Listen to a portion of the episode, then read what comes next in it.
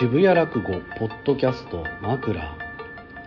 どうも皆様ごきげんよう。渋谷落語キュレーターのサンキュー達夫です。4月に入りました。4月14日から18日まで5日間連続。12公演ございますね。渋谷落語。渋谷丸山町にあります。ユーロライブというところで平日は6時から7時の1時間配信。そして8時から10時の2時間公演という形になっております。今月配信があるのは、えー、平日の6時から7時回そして、えー、おしゃべりドクターの会。さらには「しゃべっちゃいなよ」金曜日初日の8時から10時にございます、えー、ぜひ、まあ、日本全国あるいは世界中にいらっしゃる渋谷落語ファンの皆さん配信でもご覧いただければと思います。えーとこの時期になりましてね、まあ、ちょっとマスクの解禁などもありますけれども、まあ、そこら辺はもう演芸楽しむ方もねあのご自由にということですけれども、まあ、渋谷落語ではスタッフは、まあ、マスク着用しております。今またねコロナ5類に移行する前で、えー、またちょっと増えてますんでね皆さんもお気をつけください。さあそして今日お送りいたしますのは今月4月18日6時から7時の回夕方の回、えー、こちらに登場いたします。玉川大福さん浪曲による月刊大福マガジン3月号でございます、えー、今年1月からあ始まりました月刊大福マガジン。毎月、まあ、大福さんの新編雑記。えー、本当にねこの浪曲という芸能でどこまでできるのかということに挑戦しておりますけれども、えー、大福さんお好きだという方からね、えー、メールいただいております。このポッドキャスト初めての方からメールが届きましたら2通届きましたら配信するということになっておりますけれども、えー、まあ、この大福マガジンはね毎月やってますんでぜひ皆さん配信あるいは劇場で楽しんでいただければなと思いますけれども初メールということでサンキュー達夫様渋谷落語スタッフの皆様こんにちは。はじめまして片道37キロと申します。54歳。静岡県在住の男性です。ああ嬉しいですね。片道1時間ほどの自動車通勤でいろいろなポッドキャストを聞いています。その中でも渋谷落語のポッドキャスト枕は気分が下がり気味の時に聞く栄養剤になっています。ありがとうございます。かなり前からのリスナーなのですがやっとメールを送る決心をしました。うわ嬉しいね。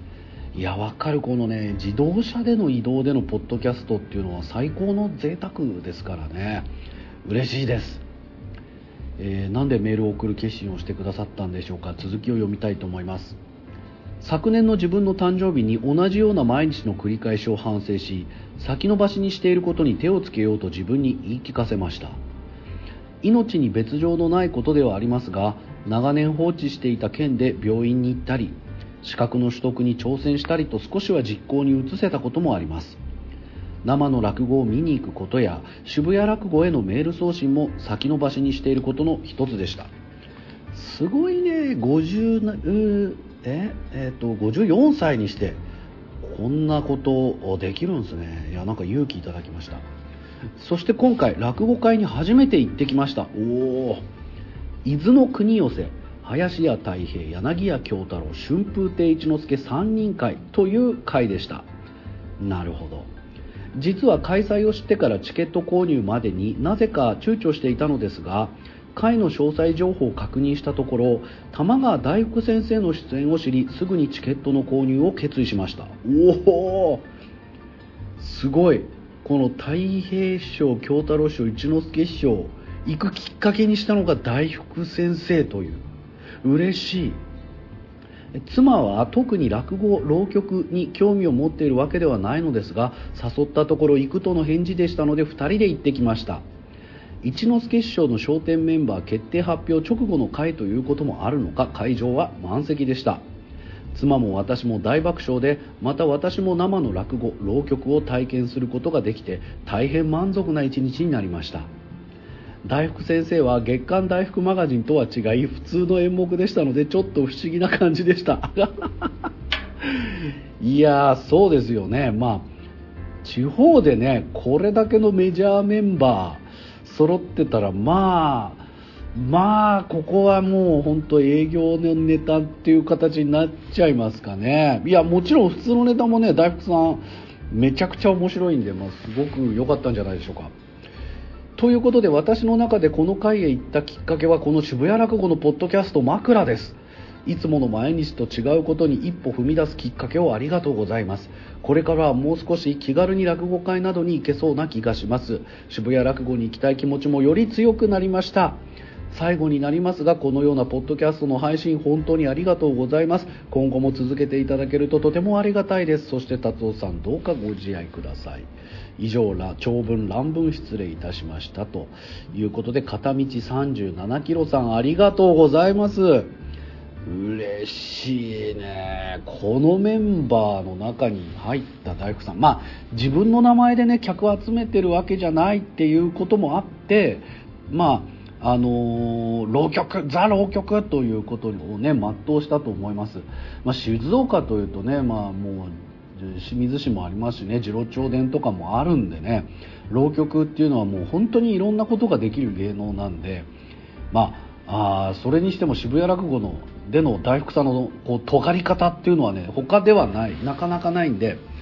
そうなんですよ。結局ね演者さんの名前で、まあ、お客さん集まってもその演者さんにとってどういう位置づけの会かっていうのはえーとまあ、見ていかないとわからないですし、まあ、特にこの渋谷落語という場所、えー、ここはもう本当個性を炸裂させる会なんですね。これからあの本当メジャーになっていって地方でも活躍していく、まあ、老若男女誰でも、えー、楽しんでいただけるような芸に変わっていくというその前の段階なんでね、えー、まあ三遊亭青森さん、まあ、六田さんもはじめですね、えーまあ、この玉川大福先生ももう今いろんな全国ね、まあ、津々浦々本当に飛び回っておりますしあの創作ユニットのねあの創造しあの立川吉祥さん滝川小八師匠、えー、春風亭少々師匠そしてこの玉川大福先生、まあ、このメンバーの時はやっぱり創作っていうこともあってかなりやっぱ尖ったネタもやりますし、えー、まあねどういうどういう位置づけの回なのかっていうところもねお客さんとして初めての人は読むのはとっても難しいと思うんですよ。それでもね言ってわかることってたくさんあると思いますんで、えー、まあ、聞き比べてみてこの渋谷落語のねその位置づけというのもなんとなくこう現場一つ言っていただければわかると思いますんでね、まあ、ぜひ今度は渋谷落語挑戦していただければなと思います。さあじゃあ早速その大福さん聞いてみましょう。今日もね通勤がてら聞いていただけると嬉しいな。3月13日、えー、月刊大福マガジンこの1月2月とはね北海道の名寄に訪れたということでしたけれどもこの3月は名寄に訪れたそのきっかけとなるようなお話そして浪曲界の司法現役で100歳を迎えた玉川優子師匠優子先生のねエピソードなんかも大福さんうなってくださっておりますんで楽しみに聞いてくださいどうぞ。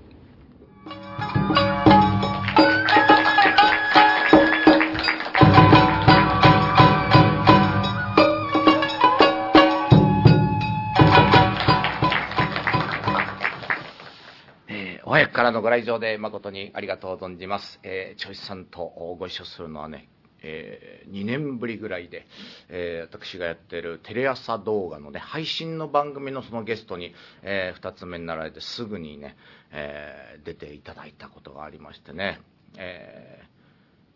前座の時からあの感じですからね。すごいですよね。えー、何かこう持って生まれたものが、えー、終わりになる方なんじゃないかなと思いますけど、えー、全く私のことね対照的な え芸風だと思いますんで、えー、チョイスさんのねファンの方にはちょっとご辛抱かけるかもしれませんが何と言いましても今日楽屋がねこの後のね、えその三大話、えー、気象さんの5日間挑戦の、えまあまだねこう楽じゃないですけど、えー、一つ山というか同じお題でもってねわさび師匠とこう、えー、まあ共演というか別に勝ち負けじゃないけど同じネタでやるってんでねもうとんでもないね楽屋緊張感です。すごい。あのー、そのちょっとね、密着映像みたいなものをこう撮ってるんで、そこでこう、達夫さんがね、振ってくれて、あ、じゃあ、その時ちょっとわさび兄さんいなかったんですよ。それで、岸翔さんだけいて、で、ね、スタッフの方も何人かいる中で、あの、あ、せっかくだから、大工さんちょっと、気象さんに一言なんてね、振ってくれたんですありがたいなと思って。でね、カメラこう向けられたね、うん、わさび師匠ぶっ潰せってこう言ったんですよ。そしたらもう、シーンとした。いや、そういうノリじゃないんだよ、みたいなね。もう、岸匠さん自身が、いや、そういうノリじゃないんですよ、兄さん、みたいな。なんかあの、非常にこう、真剣というか、緊張というかね、すごいですね、三大話ね。えー、覚えてきたやつやらせていただきます。いや、覚えてきたったってね、私だって、まあ、一席、まあ、まあ、これからやるものは、えー、ごく最近というか、まあ、舞台にかけるのは初めて、ちょっと短めのもので、ちょっとご挨拶代わりに披露いたしまして、えー、もう一席はちょいと変わったところのお話で、えー、申し上げたいと思う次第でございます。どちらも、えー、まあ、いわゆる偉人というかね、えー、すごい方ってのをちょっと、えー、二席続けて申し上げることになります。えー、一人目は、あ現存するすごい人のお話でございまして、えー、しばらくはちょいとね、あの、1月と2月と、その、え名寄にね、行ってきたお話をしてた関係で、お三味線がね、えー、お弟子さんの林さんに来てもらってましたけれども、えー、本日のお三味線、えー、玉川美音子さんでございます。えー、すごいんですよ、あの、杉並区役所さんの中でね、えー、私が名寄に行って、えー、体験してきたという、その、えー、テントサウナの魅力みたいなコーナーがね、区役所内に展示されるらしいですからね。えー、大福着用のサウナハットみたいなね、そういう展示が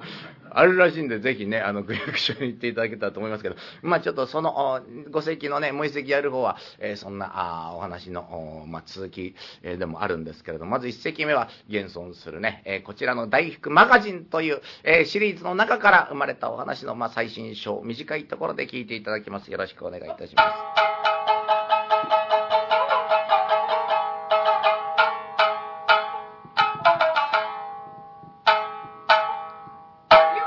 時は大正十一年。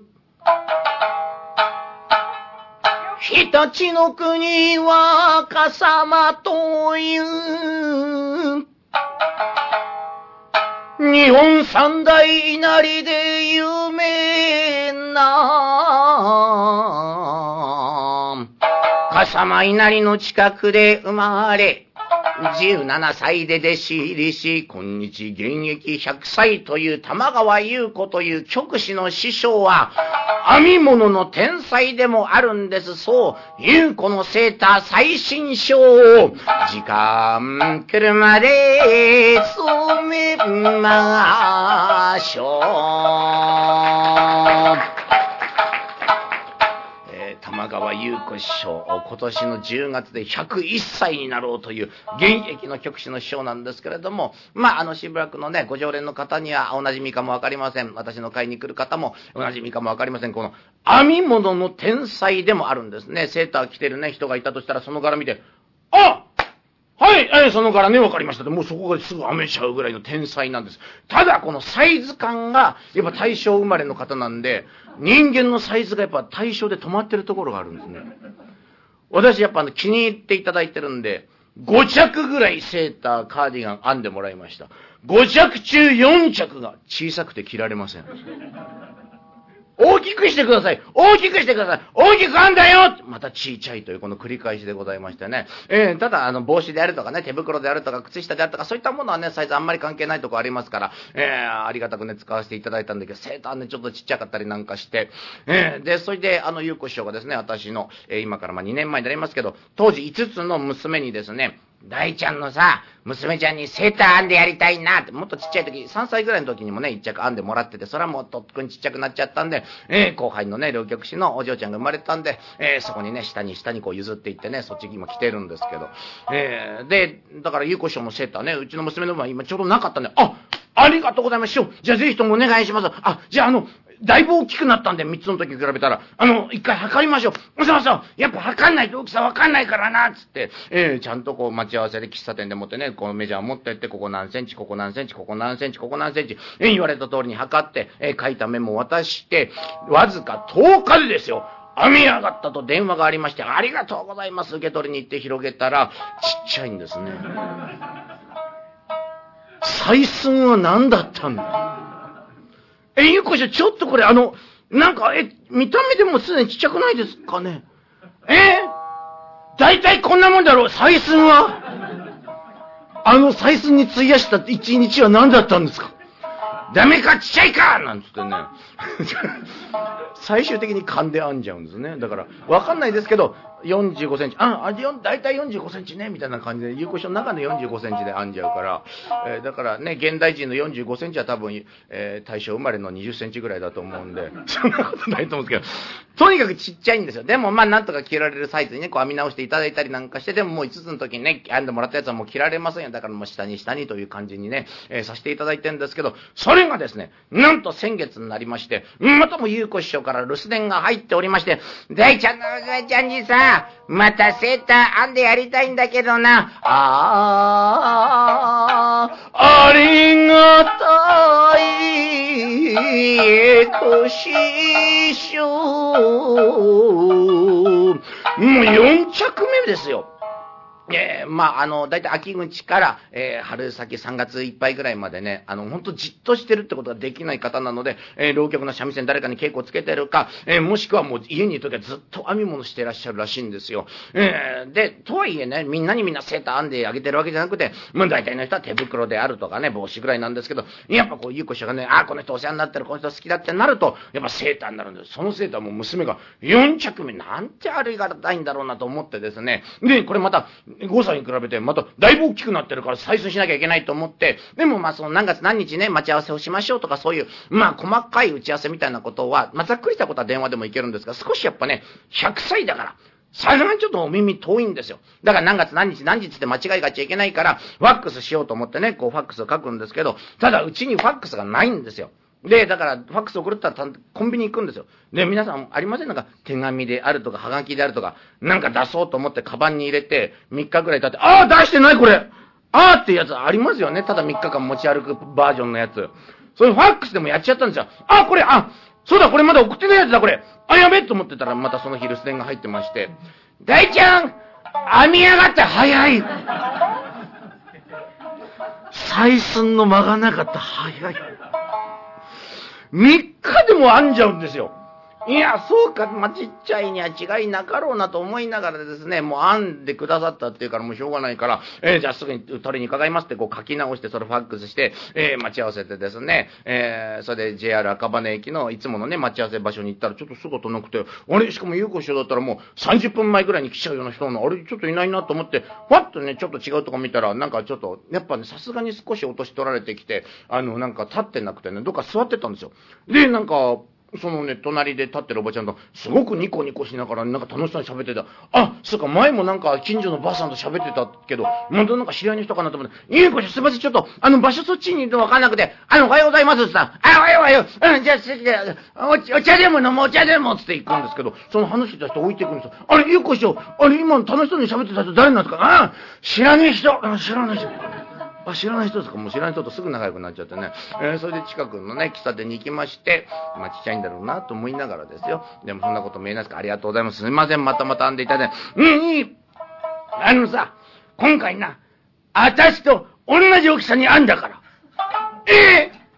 いつぞや言った。どうしたって採寸したらちっちゃくなるから、もうね、3年4年着られた方がありがたいんだから、ね、大きい分にはまくればいいしね、子供が大きいの着る分には可愛いんだから、ゆうこ師匠のサイズで編んでくださいって一度言ったことがあったんですよ。それを覚えてくださってた。あー、なんてありがたい。そうか、こっちが言ったことちゃんと覚えててくれたんだ。あー、すみません、ゆうこ師匠。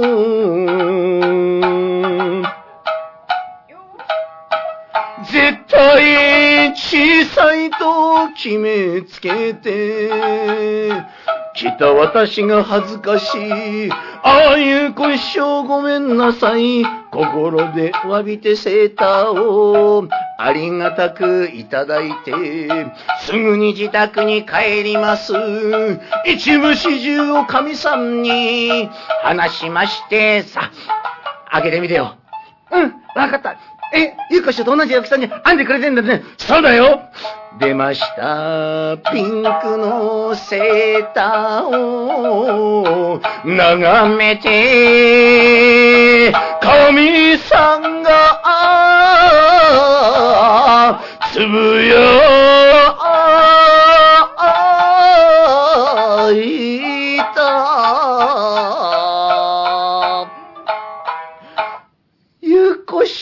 にちっちゃくなっちゃった。いや、そうじゃない。ゆうこ師匠サイズちっちゃくなってないのに、やっぱり結局ちっちゃかったら全然自分の大きさに編んでないんですよ。見るからにちっちゃいんですよ。で、帰ってきて、でも、いや、ゆうこ師匠さ、またさ、お前に編んでくれたやって娘に言ったらさ、まあ、娘もやっぱもう7歳ですからね、またちっちゃいんでしょって。いや、わかんない。着てみたらわかんないよって来たら、なんとね、胴回りはね、ちゃんと7歳の大きさなんですよ。ちゃんとピャって行きました、胴回りは。ただ、腕が3歳で止まってるんですよ。胴7の腕3のね、バージョンで。で、それさすがにいいこ師匠ね、どうだったっていうか、いや、ちょっと腕回りがね、あの、ちっちゃかったたんですよねってことを伝えたら、ゆうこ師匠がね、最後なんて言ったかそれをね、言って、このまあ最新章のね、ちょっと一区切りとしたいと思いますけど、ゆうこ師匠すいません。あの、体ぴったしでした。体ぴったしだったんですけどね、腕がね、あの、ちょっと短かったです。ああ、やっぱ測んないとダメだ。どの口が言うんだよ。ちょうど時間となりました。ゆうこ師匠の最新章はまず、これまででございまして、一席目ありがとうございます。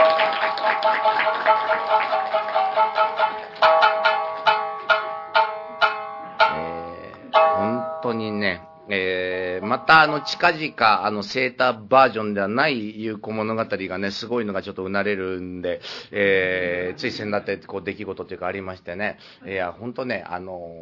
ーもうその話ででも今日終わっちゃうなやるとね、えーまあちょっとおまけでやりますけど、だから、この間ちょっとね、あの、どうしても事前に伺わなきゃいけないことがあって、仕事の前に、えー行ったんですよ。で、あさって伺いますからって言ったんですけど、なんかそのファックスで書いたんですけど、なんかもうゆっこ師匠の中でもうセーターのこととかいろいろいっぱいになっちゃって、もうなんか、え、セーターまた編むか？また行こうか？私が日暮里行く？とか言って、いや、そうじゃなくて、あの、あの、私が、あの、一度あの、師匠んちにちょっとどうしても行かなきゃいけないんで、みたいなこうやりとりしてもなかなかこう伝わんなくって、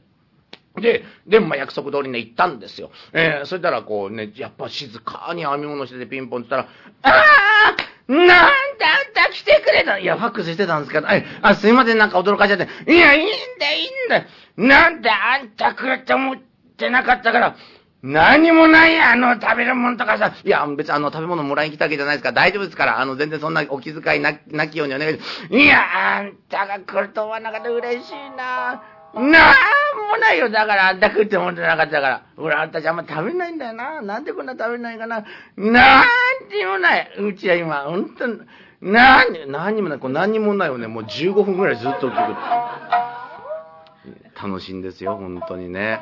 どこ切り取ってもね、魅力的ですね。えーそんなゆうこ師匠、えーもうね、あのーもう後世まで語られるね、お人柄には違いございませんけれども、えーいわゆる成し遂げたことの意味で偉人と言われる人がございまして、まあ、あのー先月、先々月のね、しばらく聞いてくださってる方には、大工マガジン聞いてる方にはわかるかもしれませんが、この杉並区の偉人のお話をですね、えー令和4年度1年間をやらせていただいて、それが3月の5日、今月の5日の日で一応一区切りということになりまして、16 6公演ぐらいね、えー杉並区内でやらせていただいて、延べ2000人以上の方に聞いていただいたお話なんですけど、えー一つですね、浪曲でこんなこともできるんだと、えーまたね、1月2月のその名寄に行きました物語の発端は、すべてはここから生まれたというですね、えーまあ、ここは渋谷区ではありますけれども、ご当地の偉人の、えーお話を浪曲に仕立てると、こんな感じで現代に蘇りますよというの。を、えーちょいと伺いまして、えー大工マガジンね、えー3月のお開きとさせていただきたいと存じます。内田秀五郎一代記というお話、お時間までどうぞよろしくお願いします。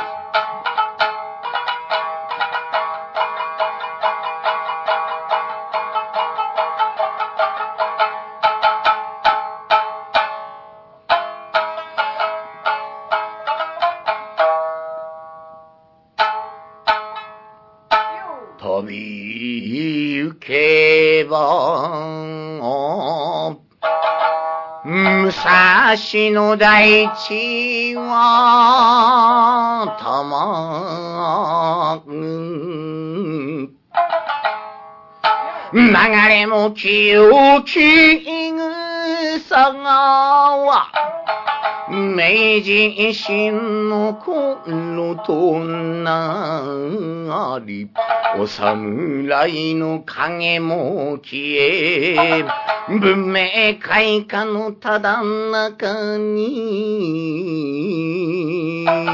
産声上げし、街道、時じ。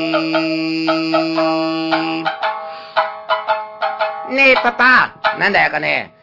あかねね、今度の新しいお家大好き。おお、そうか。そう言ってもらえるとパパも嬉しいな。だってこんなね、うちの近くに素敵な公園があるんだもん。あかね、全福寺公園大好き。井の頭公園に負けてない誰も負けてるなんて言ってないよ、あかね。まあ、ちょっと人気は負けてるかもしんないけどな。えー、ほら、ボール投げるよ。それ、あー、ごめんごめん。もうパパ下手なんだからさ、こんな転がっちゃった。ねえ、パパパパ、ねこんなところに銅像がある。お、ほんとだね。えーと、内田修吾秀、ん？な、なん読み方わかんないな。秀五郎さん、修五郎さん、どっちかかな。パパこの銅像さんさ、犬連れてないよ別にね、犬銅像、銅像みんな犬ついてるわけじゃなくて、あの、まあ、上の人はついてるけどね。偉い人、いや、わかんないな。まあ、銅像になってるぐらいだからパパ全然知らないけど、偉い人なんじゃないのかな。親子が楽しそうに遊んでおります緑豊かな全福寺公園を見守るようにそびえ立つ銅像こそこの物語の主人公、内田秀五郎さんその人であります。生まれたのは明治9年と言いますからお侍さんが刀を持つことを禁止されましたその年の11月の1日、上井草村内田東吉母鳥の長男として生まれます。秀、あんたその怪我、まだ喧嘩してきたのかい?母ちゃん、俺、負けてねえやあんたね、人よりも体弱いんだから無茶するんじゃないんだよ。だから母ちゃん俺負けてね負けてねえ秀五郎さん幼少期は人よりも体が弱かったんだそうですけれども、それを上回る負けん気の強さで喧嘩も盛んじ、負けずの秀ちゃんとあだ名されるほど周りからも一目置かれる存在。明治16年小学校に入学しまして、えー、日に日に体もたくましくなっていく、泥深い道も何の園で学校に通いました。それが現在の杉並区立桃井第一小学校の、えー、この前身にあたります小学校、当時の名前全然違います。元、第一大学区東京府管内第三中学区上草村第26番小学校立桃井学校。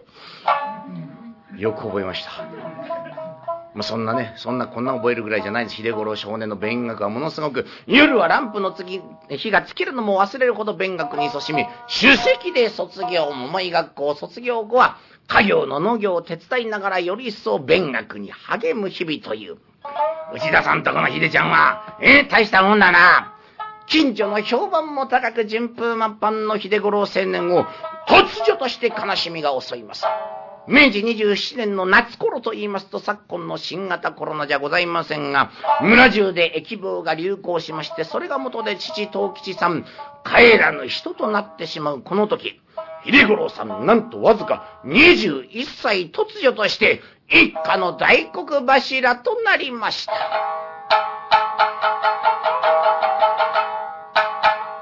朝もしおもしいただいて、骨身惜しまず働きます。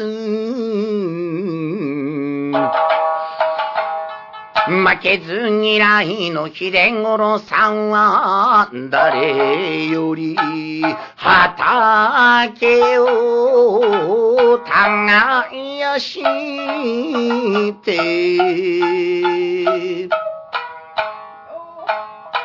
昼飯食うのも忘れます。その傍らで自己鍛錬剣道相撲も的なしよう。いつしか村の人たちが、秀五郎さん信頼して、いろんな相談持ちかける。気がつきゃ村の大黒柱30歳のその時に、日本一の若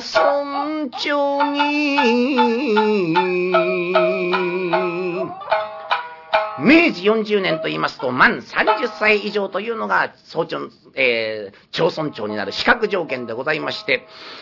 えー、秀五郎さん、30歳になってわずか半年後、伊予木村の村長に就任。そう、日本一若い村長の誕生でございまして、この日本一若い村長がまず最初に何をやったか、道路の拡張改修でございます。というのはその自分、伊予木村には、えー、青梅街道をはじめ3本の幹線道路が通ってございましたが、それ以外の道というのはほとんど整備されておらず、雨が降ろうもんなら足首まで埋まるような泥道という。道路を通って農作物は運ばれる。道路の改修なくして、産業の振興はありえない秀五郎山頂、道路の拡張改修工事を決意いたします。インフラ整備には莫大な財源が必要になります。この資金集めに奔走しながら、さらに秀五郎村長、農業発展のために融資を募って、イオンギ信用購買組合というのを設立いたします。さらに秀五郎村長、村民の将来のため早くから、もう、えー、見せましてね、先々を、貯金を奨励いたします。それだけじゃない、さらに秀五郎村長、教育にも熱心でございまして、イオンギ教育会というのを設立すると、家庭の経済を助けながら、教育の発展に力を注ぐ。秀五郎村長、事前事業にも注意を怠りません。生活に困る人がいれば、伊予木事前組合というのを設立して積極的に救済をしていく。今申し上げたようなこれらのことを、ほとんど同時進行で進めていくんです。これを私文献ね、いろんな資料をもらってこの事実を目にしたとき、一つの説を思い浮かべました。その説というのはこちらです。秀五郎村長何人かいた説。そ、そ、んなことは、そんなわけはないんですけど、いや、これ何人かいなかったらできないんじゃないのみたいなことをね、成し遂げてる人なんですよね。えー、村内、村の中のね、明かりがまだね、十分じゃなかった時代に、村内の伝統不設にもいち早く着手をして、もう東京伝統に掛け合って掛け合って掛け合って大正10年、近隣に先駆けて、伊予木村の前後に赤々と明かりが灯ります。翌年大正11年には、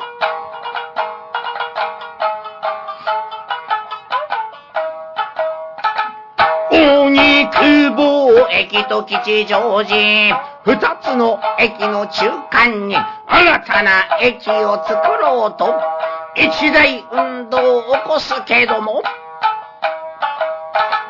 敷地の確保に必要な、その資金は莫大です。秀五郎村長苦心の末に、見事にその資金を確保して、できた、その駅は、西荻窪駅。大正11年7月西荻窪駅が開通し今日に至ります。この西荻窪駅ができたというのが、新潟県の生まれで現在荒川区在住のこの私が杉並区のお話を申し上げてるこのゆえんになるんですね。というのは、えー、私が芸歴3年目、えー、つまり2010年の頃ですね、初めて玉川大苦労局会勉強会なんという自分の名前で冠で勉強会始めましたのが、西荻窪の駅前の小さな串焼き屋さんだったんです。というのは後に講演会長になってくださる方が、荻窪の生まれ、在住の人だったんですね。それが縁で西荻窪で年2回の勉強会、独演会始めまして、ね、そのうちね、その30人キャッパーの、えー、ちょっと串焼き屋さんでできない感じになっちゃったんで、いや、ちょっと場所変えようじゃないかというんで、今日まで続く場所でね、こうやってるんですけど、それが、代々木会館という。そう今から91年前に、内田秀五郎さんの発案で建てられたと言われてる建造物が、今日もまだね、えー、この、生きてるんですよ。で、そこでね、こういろいろんな催し物とかできる代々木会館という、えー、公共の場所になってるんです。その、だから勉強会始めた頃なんというのは、代々木会館がね、秀五郎さんとか、そんなこと、全くせんな内田秀五郎さんのこと知らなかったんだから。ただ、知らず知らずのうちに、すでにその時、秀ちゃんと大ちゃんが結ばれていた。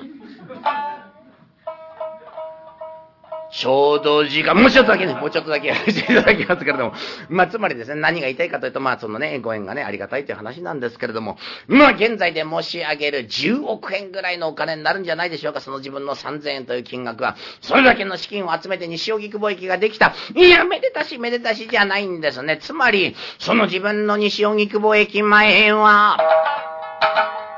駅はあるけど道がないという状態でございまして、えー、西荻窪駅から青梅街道までの道というのは幅9尺3メートル足らずこれを倍の3軒にしようというので、地主さんのもとを秀五郎村長もあるわけでございます。お願いです。道路広げるためには少し畑削らしてもらうしかないです。お願いします。バカなこと言うなえんなことしたらうちの取れるものが減るじゃねえかええそんなのは断りたいいや、あの、決して悪い話ばかりじゃないです。ええ帰れと言ったら帰れえバザー塩持ってこい帰れよ塩でよかったらいくらでもかけてください。その代わりお願いです。話を聞いてください。高知は農家にとって命です。俺も農家で生まれた。それよーくわかってる。けれども道路が広くなれば農作業が楽になるんです。作業効率が上がれば道路になった減少分なんてすぐに取り戻せるんですよ。そんなうめえ話があるかえとにかく俺は断る？え帰ると言ってる帰れわかりました。今日は帰ります。また明日、話を聞いてください。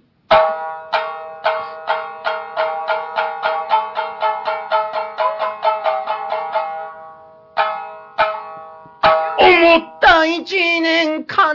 ず通す。負けず嫌いの村長は、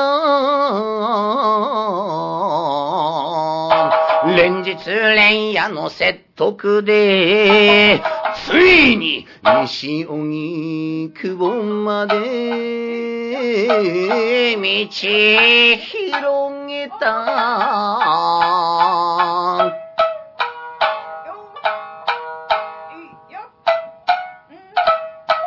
村人たちの幸せ願う。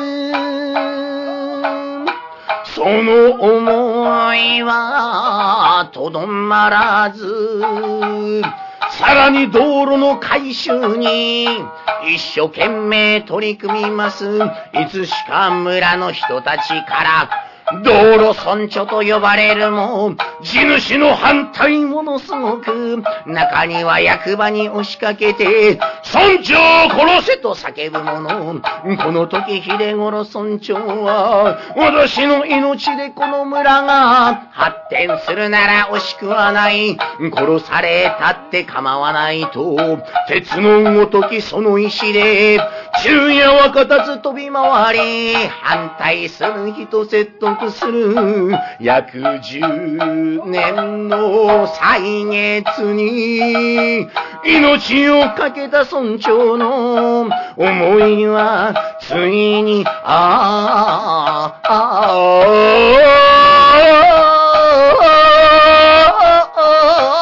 あ、身を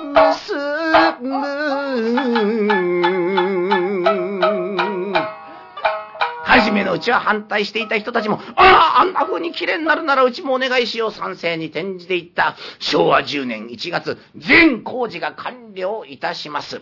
稲五郎さんの働きはまだまだとどまるところを知りません。全福寺池を水源とする上水道の整備、西武鉄道の貫通、さらには東京西部、西の方の野菜、果物の販路拡大のため、秀五郎さんの尽力で設立されたと言われているのが、現在、あの電車に乗ってても見えますかね、東中野のあたりにある、江戸橋青物市場、そう、青果市場。ここでもまた、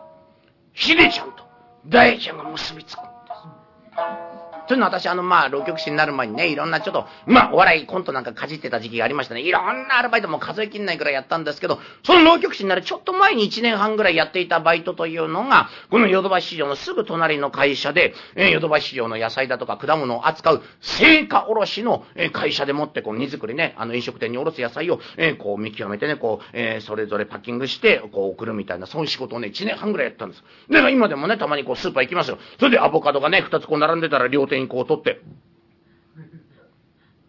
こっちのアボカドの方がいい秀五郎さんのおかげなんです。どこに力を入れてるんだということなんですけど。まあ、つまりね、あの、もしかしたら杉並区だけではなくて、え、東京という街に住んでいれば、どこかしらで秀五郎さんの恩恵を受けていることがね、あるんじゃないかってことが、まあ、言いたいことなんですけれども、え、これだけ次から次へとインフラ整備を進めながら、その一方で、環境保護への配慮を怠らなかった。それというのはおそらく秀五郎さんの心の中に、緑を残して人と地域を残す。その考えがあったからだと思いますが、風知という言葉ご存知でしょうか？えー、趣、味わいといった意味の言葉、風知と言うんですけれども、杉並区の風知地区二つございまして、この全福寺風知地区で申し上げますと、秀五郎さんが地主さんのもとを歴訪して、寄付を募り、また自ら資材も投じて広大な土地を東京都に提供いたしました。まだその自分というのは戦時中でございましたんで、も風知警官なんてな、二の次、三の次、そういった状況の中、また、交通機関もままならない中、防空頭巾をかぶって、命がけで風知の重要性を説いて歩いた。つまり今我々が行こうことができる、えー、眺めることができる全福寺公園のあたりの景観というのは、秀五郎さんが命を懸けて守った景色なんですね。ねえ、パパ、ねえ、あかねさん、もう一回帰ればリボート乗りたいんだけど、ええー、もう今日一回乗ってるだろ、もう一回だけ、もう一回だけ、お願いだから、パパ、もう一回、もう一回。もう一回だけだぞ。あんまりそんなことばっかり言ってると、えー、ちっちゃいセーター着せちゃうぞ。え、やだ、ちっちゃいセーター、ちっちゃいセーター苦しいから。えー、こんなとこで一石目を回収しなくていいんだよ、お前な。えー、よし、じゃあもう一回だけ、もう一回だけだからね。ああ、そうだ、どうぞのおじちゃん、バイバイ。笑顔でかけてここやこ二人を見守るような、秀五郎さんのどうぞ。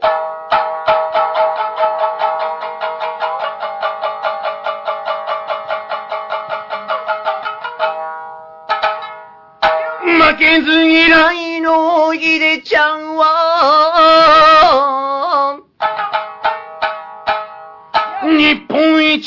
若村長となり、道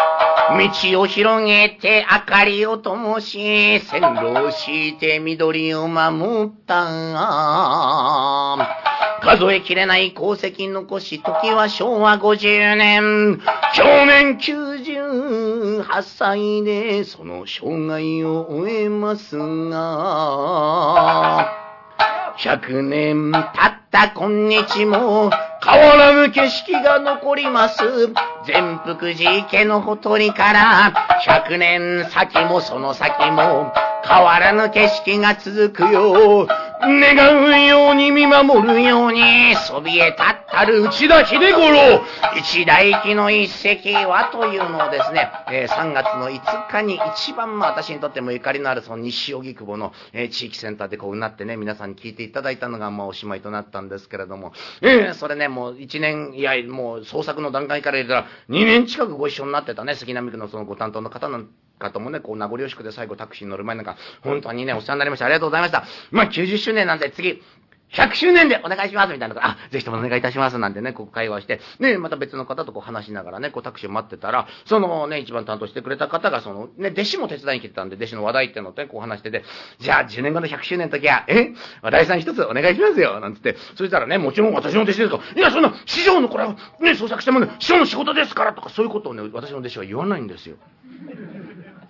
承知いたします。引き受けてやがるこいつ。100周年はじゃあもう呼ばれないのか。そんなわけで皆様よ、この次渋谷区物語、渋谷区偉人や歴史のお話、ぜひとも作らせていただきたい。いやいや、お聞きの皆さんよ、日本全国自治体の皆さん、土地のお話、偉人のお話、創作しまして、お聞きの通り、秘筋に乗せてうなります。というか、故郷の新潟なんか頼んでこいよ、頼むから。なんで何も頼まねえんだ、新潟は。佐渡金山物語やらしてくれよ、本当に。まず、これまでどうもありがとうございました。本当にありがとうございました。えー、ぜひ杉並区役所の展示日に行ってください。ありがとうございます。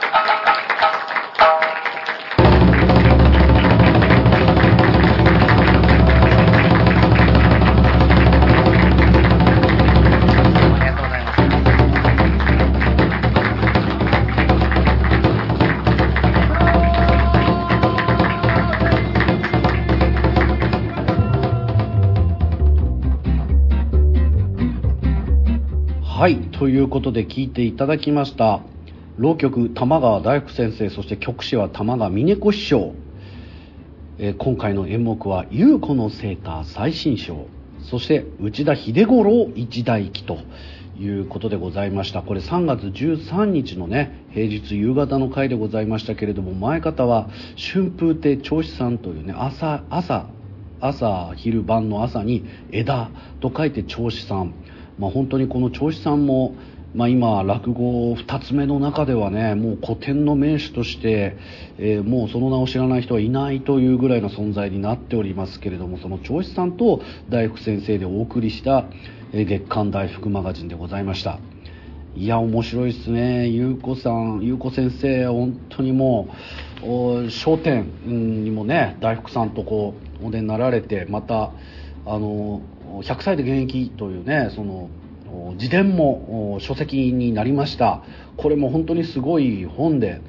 えー、でもやっぱりねこの大福さんがこの優子師匠を本当にこうあのまあなんというか今再び脚光を浴びさせている、まあ、エンジンにもなっているいらっしゃるという。そしてこの内田秀五郎一代記私もね実は杉並区に住んでおりましてあの大福さんがやけに杉並区でいろんな会やってるなと思って不思議に思ってね。見に行ったんですよ。あの西荻窪の、えー、会館でやってたんでね。ちょっと見に行ってああそういうことかともう。そもそも西荻窪駅を作った人なんだみたいな。そういう地元のねあのもう本当活性化に役立ってるその全国的な知名度はないにしてもその地元の人にとったらととっても有名みたいなこういったことも浪曲になるんで。まあ、本当にこれ大福さんもね講座でおっしゃってましたけれども日本全国津々浦々でねあのこの人はぜひあの語り継いでいきたいとかねその観光の目玉にしていきたいとかこれから知名度を上げていきたいっていうその偉人がいらっしゃったらねこういった浪曲とタッグを組んであの一緒にねあの盛り上げて盛り立てていけたらいいんじゃないかななんて思いますんでもう何でもいいです。あの私でもいいし大福先生のホームページでも何でもいいんであのもしそういうことをお考えになっている自治体の方とかねいらっしゃいましたらあのご連絡いただければなと思います。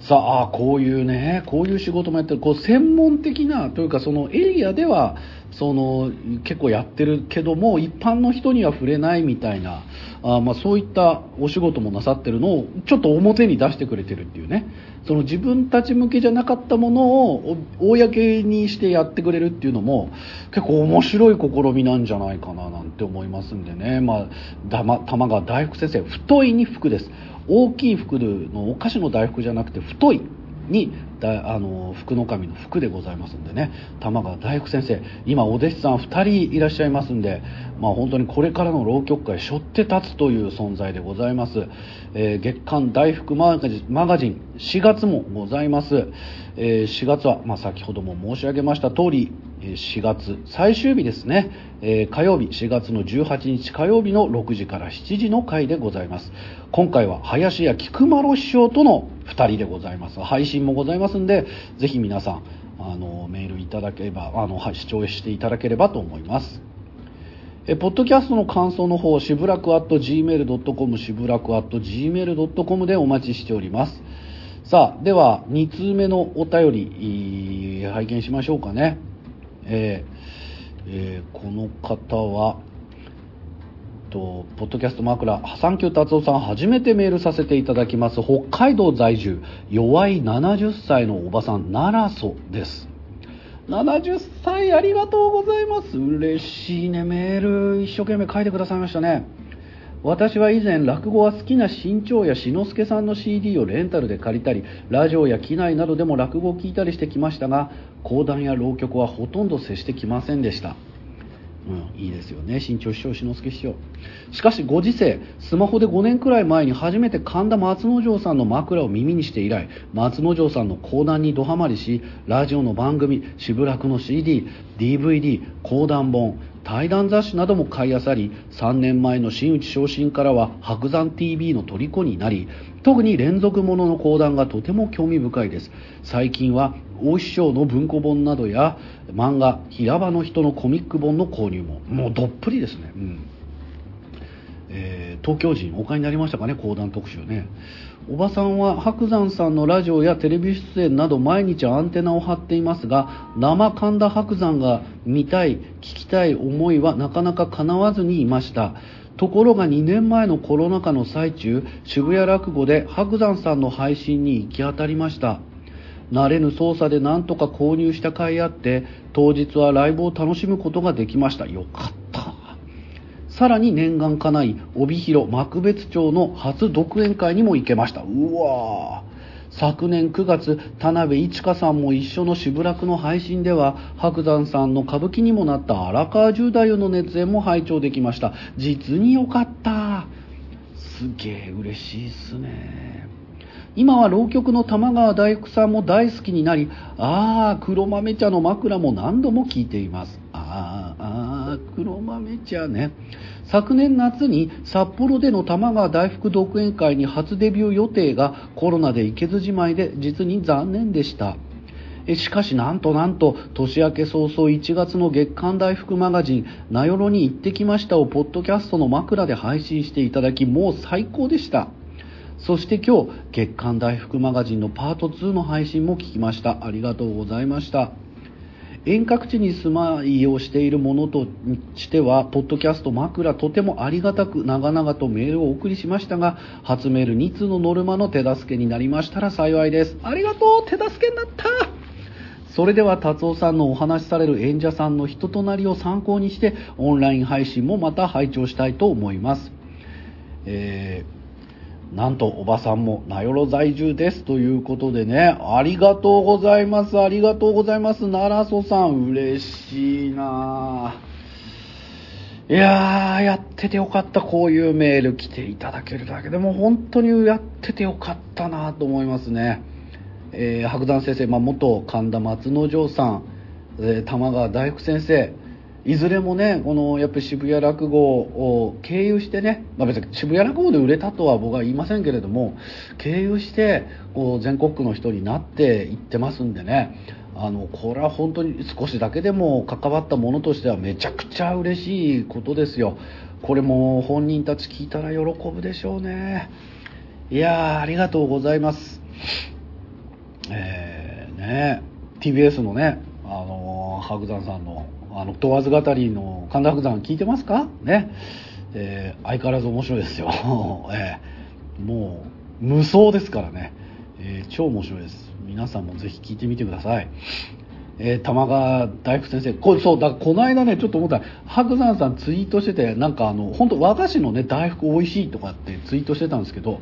大福大福って言ってて、全部、あの、玉川大福の太い字になってたんですよね。ああ、白山先生、大福変換すると一発目に、浪曲の大福さんっていう感じ出てくるんだなと思って、ちょっとほっこりしましたね。ええ燃えましたね。ええこの大福さんとね、えー白山先生のこの2人に関しては一緒に新潟でのねあの会の様子なんかも浪曲にしたりとかねありましたけれどもまあこうやってね追いかけていけるとこうご褒美みたいなことが起こるというのもこの演芸の面白さ。やっぱりねプレイヤーとしてはずっと長く続いていくんでどっかでこう人間交差点のようにね好きな演者同士がこう一緒になったりとかすることもあるしなんかそういうねあのエピソードも出てくるんでぜひこれからもねまだまだ70歳もう先長いですから今こう講談浪曲出会えて本当にハッピーですよ。幸せですよ。ぜひね聞いていただけたらなと思います。まあ、ちょっとね距離離れてますけど帯広出身のねあの団吉さんたあの立川団吉さんも超面白い人なんで、まあ、ぜひね志の輔師匠お好きなのであれば立川流も吉祥さんだえー団吉さんと応援していただけたらなと思います。さあといったわけでまた皆さんからのメールしぶらく at gmail.com までお願いいたします。待ってます。えー本日は玉川大福先生の月刊大福マガジンでございました。渋谷落語4月は14日の金曜日から5日間でございます、えーおしゃべり六太の会は15日の夜8時からです。月刊大福マガジン18日火曜日6時から7時です、えーぜひぜひ渋谷落語のツイッターアカウントあるいはホームページチェックしてみてください。今月はね、団吉イリュージョンということでね、団吉さんの新作の回も月曜日の6時から7時にありますのでぜひ楽しみにしていただければと思います。皆さんのご来場心よりお待ち申し上げております。